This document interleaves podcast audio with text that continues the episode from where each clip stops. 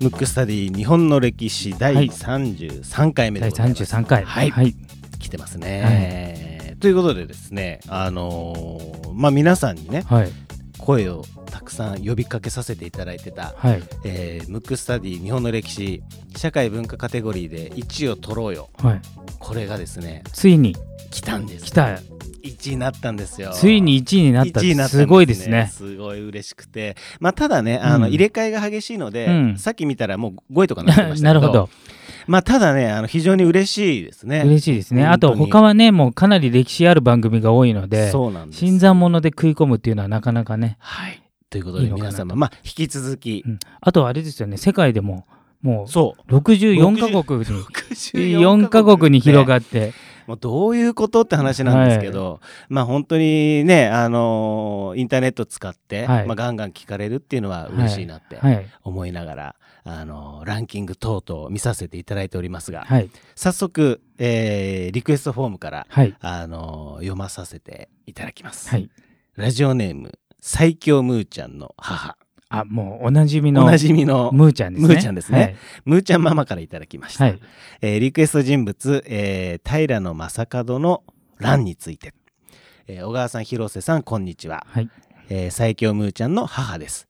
いつも息子と楽しく聞かせていただいています。ムーちゃんのリクエストを2回も読んでくださりありがとうございました広瀬さんの分かりやすく知的な語り口。小川さんの優しい受け答えがとても耳に心地よく日本史に興味がなく苦手だった私も息子と一緒にへーと言いながら学び直させてもらっています。本格的に勉強する前にこんな風に日本史の魅力に触れられる息子が羨ましいです。今回むーちゃんのリクエストは塾で習ったばかりの平野正門の乱だそうです。いつでも構いませんのでよろしくお願いいたします。なるほど。むーちゃんママありがとうありございます。がとうございます。あともう理想的ですね。まあね。親子で聞いてくださってるのもそうですし、まあこの番組の趣旨である日本の歴史に興味をまあ持ってほしていっていうていうね。ことですね。だからあの、えーで学者の人に比べたらはい。知識とかまだまだ足りませんけども、はい。あのそういったね、えー、と入り口企画としてはうん。割といい番組かなと自画自賛してるとこなんで、そうですね。ちょうどあのー嬉しいですね。嬉しいはい。あのリクエストフォームでしたね。はい、ということでですね、はい。えーまああのーいつでも構いませんのでとそう。むーちゃんママおっしゃってますのででちょっとお言葉に甘えまして。で今回のテーマは、はい。徳川宗春さん。宗春さんですねこれは文吾は知ってた宗春さん。僕はね宗春さんは正直知らなかった。初めて。はいもう今今の今の今まで知らない。今聞きましたって。はい。なるほど。でまあ徳川っていうぐらいなんで、はい。まあ江戸時代の人なんですけれどもじゃあ江戸時代将軍といえば、はい。徳川将軍って知ってるのは？いやだからもう僕ははい。家康と家康初家代光ですね。家光ね。えーあと慶喜。あの、うん。ひい様ですね。ですね。最後の将軍、うん。もうパッと出てくるのは今はもうこの3人ですなるほどもう一人、はい。いまあ、いわゆる時代劇で暴れん坊将軍と言われてる、はい。吉宗さんという人がああ聞いたことありまいるんですよ、ねこれが第8代将軍、うん。で第8代将軍の徳川吉宗さんは、はい。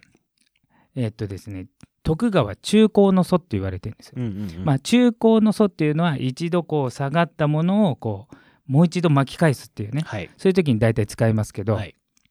大体3代家光さんあたりが、まあ、最初の全盛期を迎えるわけですよ、うんうん。徳川全盛期。はい。でそこから徐々にこうなんていうんですかこう落ちていって、うん。で徳川慶喜さんの時はちょっと財政的にうん。ちょっとこう要するに貧乏になってきたと、うんうん。だいぶあれですよね。でも慶喜さんの頃に関して言うともう結構近代化されてきてる。近代化されてるけど、ね。やっぱりねその間やっぱ、えー、と幕府勢いがある時にどんどんお金を使っちゃったり、あいろんななんていうんですかね。まあお金持ちになるとーね、うん。あの例えば自分が初代から3代ぐらいって自分で築き上げたから、それなりだけどその後っていうのはもう生まれながらにしてお坊ちゃまで来てますからどうしてもまあこれは現代でも通じる2代目3代目で没落するみたいな、まあ、いわゆるボンボンボンボン系で、うん。それでちょっと放慢になっていって、うん。さらにちょっと血筋も途絶えそうだと。そっか。うんで、えー、と昔の武士うのん。大事なことはお家を続けるっていうことなんで,、でここの時初めて今までの流れじゃない人うん。でいわゆる御三家って言われてる、はい。徳川御三家、えー、紀紀伊藩、はい。まあまたは紀州藩と言いますけど、はい。尾張藩うん。あと水戸藩うん。これ御三家でで将軍の直系が途絶えた時にはその三家から出すっていうことで初めて紀州、えー、紀紀徳川家から、はい。えー慶喜さんが来ると。うん。なのでうん。生まれながらの徳川将軍家とは違うのうで、そこで新しい改革ができると。なるほど。新しい風が入ると。うん。でそれが吉宗さんがやったんですよ。それがあの享保の改革っていうのがね多分もしかしたら歴史の時にやったかもしれないですよ。なんかなんか聞いたことある、うん。うん。なんか聞いたことあ聞いると思う。うんたことある、で大体やることって例えば不景気の時、まあはい現代でもそうなんですけど、うん。やるとことって大体決まってるんうんですよ。でまずは出費を抑える、はい、うん、要するにあの倹約しろと。うん。でもう一つは新しい、まあ、産業を起こすみたいな。うん。そういうところなんですけど、えー、と吉宗さんはどっちかというとその倹約。要するに、えー、と経済用語で言うと緊縮財政っていうんですけど、うん。ちょっとこうね出費を抑えてなるべく、えー小さくまとめていこうと。そういう政策を取ったわけですよ。うん。でその場合財政は立て直すけど全体的にこう日本が元気がなくなっていくっていううかね。そうなっていくじゃん。うんで、まあ、現代にも通じることがあるんですけど、でもう一方で、まあ、現代で言うとい今アベノミクスってされてますけど、うんうん。あれと同じですね、うん。あれは経済を発展させて、えー立て直すと、はいでそれが宗春さんがやったことなんうです、それがもう対照的で、うん、でそれは宗春さんは、えー、と尾張藩なんで今でいう名古屋。はい。ここの一藩だけでやってたんでそれ以外は全国的には将軍家の意向が強いので倹約の中、うん。大盤振る舞いでうん。ド派手な生活をして、うん。逆に経済が絶好調な要するにバブバブルを迎えて、て実はそっちの方が、うんえー、と財政が潤ったっていうね。意外とこれ教訓になるんじゃないかっていう話なんですけど。名古屋の方そっか終わり終わり終わり藩、であの宗春さんは、うん。えっ、とまあお父様が子だくさんで、うん。20人目の 男子。まあでもそういうことですよね。そうそうそうそう。とにかく血を残そうそうそうそうそう、ん。まあもちろんあのお母さんはねたくさん今、うん。めめがけさん、うん側室いっぱいいますから、うん大奥っていうのがあり、あるぐらいですからね。だからお母さんはいっぱいいる中で、うん。まあ、要するに20番目だったわけですよ、うん。だから通常は藩主になれないんですよ。うん。なんですけど、まああの江戸時代にありがちなやっぱり、えー、と現代と違うんで衛生状態とかも、うん。なかなか成人まで育たないので、うん。結構バタバタ倒れたり、あとはえっ、とその一番上のお兄ちゃんとのすごい差があるのね親子ほど、もう20番目なんて。そうですよね1年ごとに産んだと産んだとしてもん。20年、うん。20歳違いますけどですごく可愛がられたんで、うん。えー、と本来なら養子に出されるとか養子に出されず残ってて、うん。他の人が亡くなって終わりの藩主になれたっていう方なんですよ。うんうん。タイミングもいいですね、うん。で僕はねどっちかというとこの宗春さんに共感できちゃうタイプなんで,、はい。で日本人ってどっちかというとこの倹約志向があるんで、はいもともとね、うん。だからちょっと倹約が美徳だみたいなイメージあって、まあ、例えばあの震災が起きると震災の人の思ってうん。自粛しましょうみたいなね、うんうんうんでもよくよく考えると、うん。震災の復興を手助けするためにはそこでお金を落とした方がいいんで、はい。もう自粛はしない方が本来いいんですけど、うんうん。まあ、それと同じですよね。うん。だから経済が滞ってるからむしろ要するに宗春さんがやったことっていうのは規制緩和して今までがんじがらめになってた例えば商人は届け出じゃないとお店を開いちゃいけないとか、はい。この区域じゃないとダメとかそういうのねどんどん取っ払って、うん。誰でも商売できますよとか。要するに経済をしやすくして環境整えたんですね。環境を整えて絶好調にして、でさらにどっちかというと庶民寄り、ううん。ん、だからあの庶民が喜ぶようなことをたくさんやったり、うん。あと遊びとかイベントとか、はいはい。どんどんやって。で吉宗さんはまあどっちかというと真面目っていうかオーソドックスなんで、まあもちろん借金があったんでね、うん。できないって場面もありあるんですけどなるべくそういうイベントはさせないと、うん。でなるべく出費を抑えると、うん。で有名なところで言うとよ吉宗さんがやったのはまあいろいろ削ったとこあるんですよ、うん。あの節約なんで、うん。一つはね大奥っていう、うんまあ、いわゆるそこに美女をこうたくさんはべらかしてますよね、うん。それを結構減らしたんですうよ。で減らした時にどういう順番うでん。外に出していったと思う、どういう字どういう順番でっていうかどういう人をじゃあ多くじゃあ100人いたとしてはい。じゃあ半分にする。じゃあその50人をどうしたかっていう、あーじゃあ、うん。あれじゃないですか。もう一番綺麗なところからどんどん削っていったんじゃないですか正解。正解。おーおーすごい。それなんででしょなんででしょう？なんででしょう？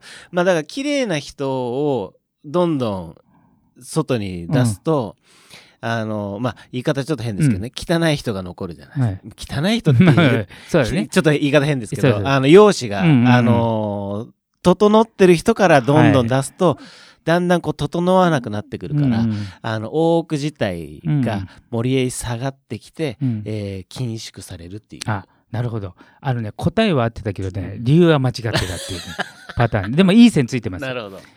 吉宗さんは考えたのは、うん。綺麗どころはうん。行く当てがあると、もらい手があるから、なるほど。どんどんさばけるけど、うん。まあ、例えば年齢がだいぶいっちゃったりとか、あと容姿がいまいちだと、うん。もらう方も、うん。あのさっきも言ったように禁止節約をしてますからみんな、うんうんうん。そうするとなるべくこう受け入れたくないわけじゃないですか、でも受け入れたくないけど徳川に言われたから受け入れざるを得ない。うん。で、そうなった時綺麗だったら受け入れやすいじゃない、うんうん。そういうのもあって出したわけ、うん。要はもらい手のことを考えて、なるほど。うんあのすいませんね。僕がちょっと ネガティブな、意地悪な感じの考え方でしたけど、でもね結果的に、うん。あの一時的にはもちろんその徳川吉宗さんの、うん。その倹約側が良くなるんだけど、うん。うん。長期的にはやっぱり国民が、うん。国民というか当時の、えー、と農民とかね、はい。商人っていうのが楽しみがないんでそうどんどんこう経済が稼いで元気がなくなって、うん。結局ダメになって、うん。次に、まあ、吉宗さんが終わった後に、うん。えっ、と田沼意次っていう人がうん。老中になってうん。聞いたことありますか、歴さん歴史の授業で。なんかでもなんか沖継って聞いたことありますよ、なんかね、うん。その後その人があ将将軍じゃなくてその人老中としてね、はい。あの吉宗さんは将軍自ら陣頭指揮を取ってやってるんですけど、通常は将軍自らっていうよりもその下の老中っていうのがうん。政治をするんですけど、その後に出た田沼意次っていう人が、はい。えー、とその宗春さんとほぼ同じの今度はこの経済活性化をやったわけですよ。なんですけど、うん。それって意外と僕は大成功したと思ってるタイプなんですけど、あの後から人から見たら節約してんの方が美徳なんで、うん。賄賂政治だなんだって結構叩かれて、ちょっと前までうん。は悪人だったんですよ。うん。ん。だから宗春さんもちょっと前だとまあ今もそうかもしれないですけど、うん。要するにお金がないのに派手なことやったり、うん。要するに経済をこう活性化っていう名目でまあ本人も派手なことやるし、うん。その間に民には割と優しいこともやってるんですけど、うん。でそれってちょちょっとなんていうね今でもちょっと受け入れにくいとこあるじゃない、うん。うん。僕は共感できるんですけど、うんだから例えば今もお金持ちがね、はい。なんか月の旅行行くとか、うん。そうするとゾゾのね。ZOZO のね。はい。で例えばそういう場合はバッシングの方が多いじゃんネット社会でも、うんうん。なんかそんなことあるんだったら貧しい人に寄付しろとかね、はい。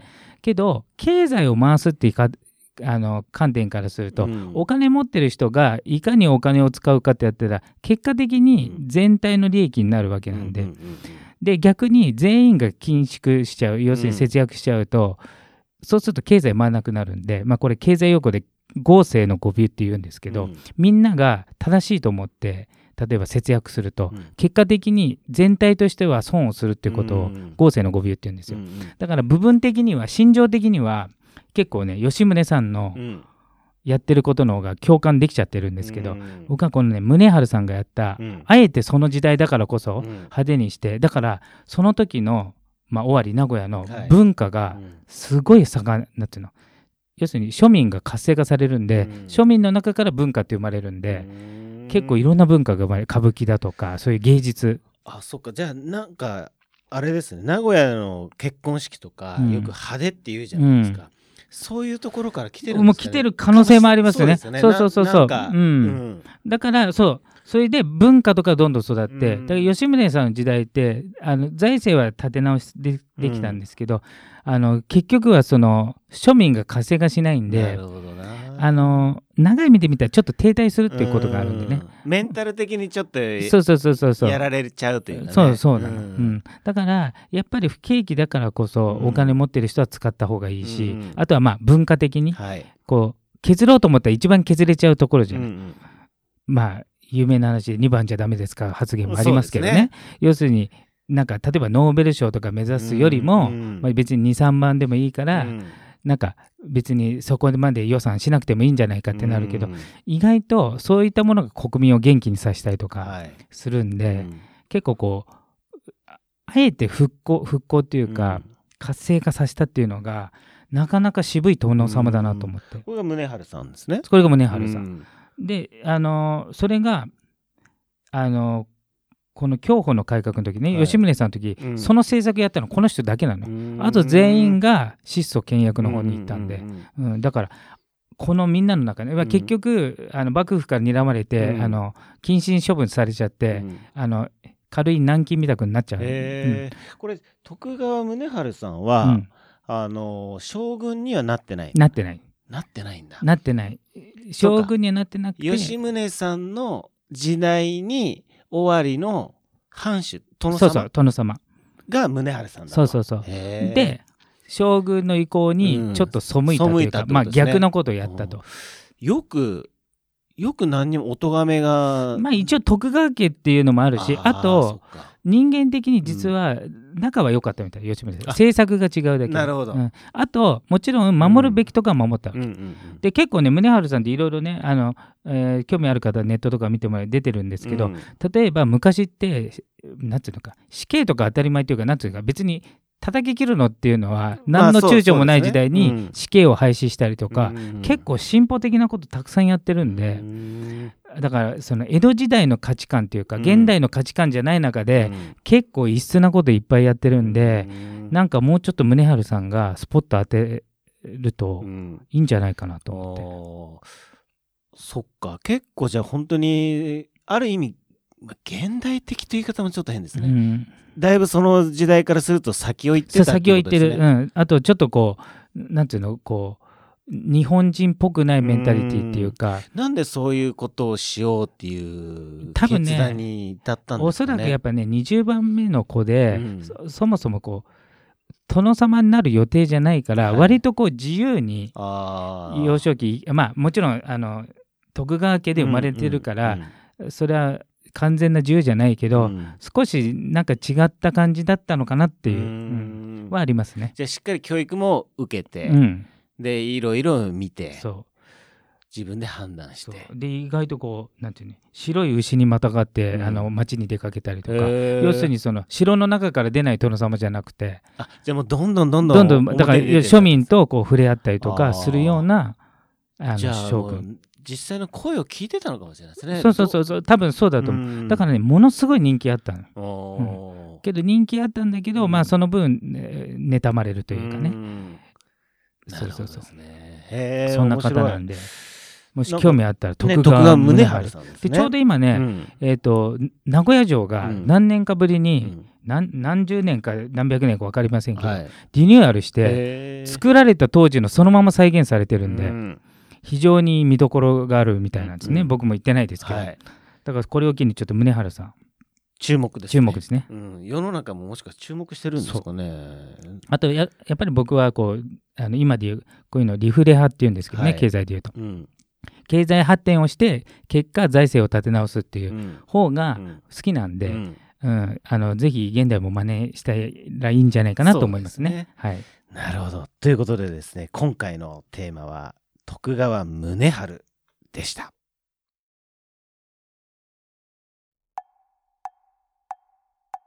むくむくラジオだべ。むくむくラジオだべ。むくむくラジオだべ。